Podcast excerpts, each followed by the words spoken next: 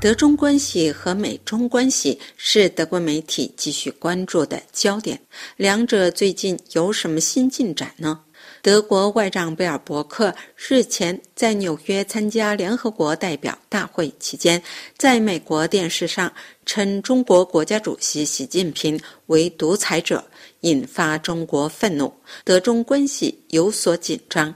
贝尔伯克日前警告，和中国发生冲突的危险在升高。那么，德中关系究竟处于什么状况呢？德国政治学家和汉学家海尔曼在德国西南广播电台上分析说，贝尔伯克并非说漏了嘴，而是有意识地称习近平为独裁者。虽然中国的宪法称中国是民主专政，但单一的高高在上的独裁者在中国是贬义的、受到唾弃的，所以中国会表示愤慨。而贝尔伯克没有道歉，也意味着贝尔伯克和中方不会成为朋友，中国不会为他打开大门，德中关系存在紧张的潜势。另一方面，德国虽然寻求去风险，但德国的各种工业均依赖中国，要摆脱依赖状况需要多年的时间。海尔曼还谈到了美中关系，他认为美中关系是全球各种外交关系中最为重要的关系。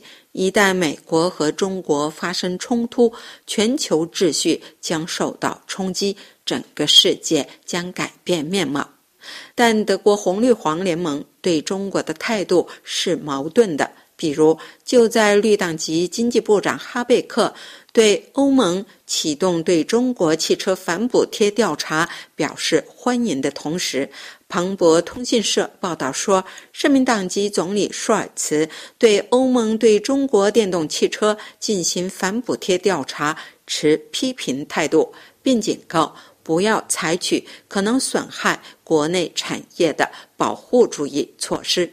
舒尔茨日前在柏林全球对话论坛上表示：“我们想出售我们的汽车，但这也意味着我们对来自其他国家的汽车持开放态度。”虽然绿党籍外长贝尔伯克和经济部长哈贝克都要求去风险。但德国自民党籍财长林德纳在十月一日举行的德中财经对话上，希望加强双边贸易。如果欧盟与中国发生贸易争端，德国可能成为欧盟中受打击最严重的国家。